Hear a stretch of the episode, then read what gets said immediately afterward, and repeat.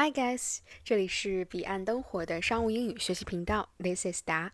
上次我们分享了在预约电话或预约会议的时候常用的一些句式。今天来和大家分享的是我们在结束一封邮件时需要的 closing line 的句式，以及一封自动回复的模板。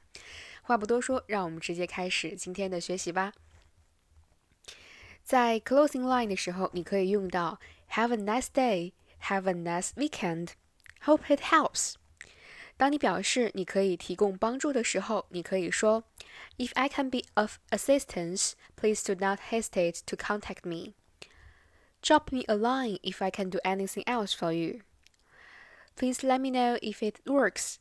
Please let me know if you are available. Please let me know if that sounds good. Please let me know if you need anything else.” 当对方正在等你消息时，你可以说。 I will let you know what I hear back.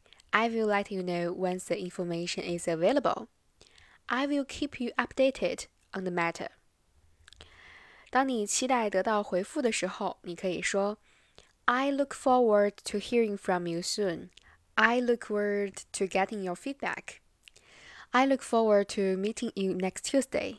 Looking forward to speaking with you tomorrow. Looking forward to discussing the details and next steps.” 在最后也少不了一个 sign off 的环节，你可以说 Thank you, thanks, best, regards, sincerely。当我们有事情离开办公室的时候，你可以设置一个自动回复模板，automatic out of office message reply。Thank you for your email. I will be out of office from to and will have limited access to email. If this is urgent, please contact me at or I will do my best to respond promptly to your email when I return. On best regards，再加上你的名字就可以啦。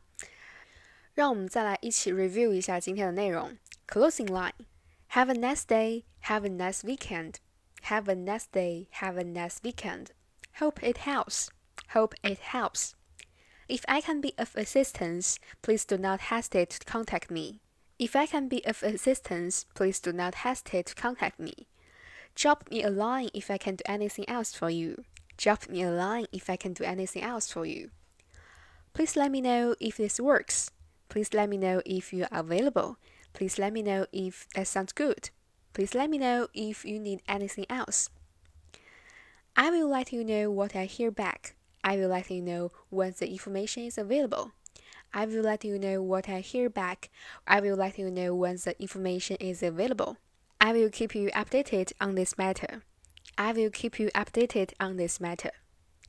I look forward to hearing from you soon. I look forward to getting your feedback. I look forward to meeting you next Tuesday. Looking forward to speaking with you tomorrow. Looking forward to discussing the details and next steps. I look forward to hearing from you soon. I look forward to getting your feedback. I look forward to meeting you next Tuesday. Looking forward to speaking with you tomorrow. Looking forward to discussing the details and next steps. Sign off. Thanks. Thank you. Best. Regards. Sincerely. Automatic out of office message reply. Thank you for your email. I will be out of office from to and will have limited access to email. If this is urgent, please contact me at or I will do my best to respond promptly to your email when I return on best regards.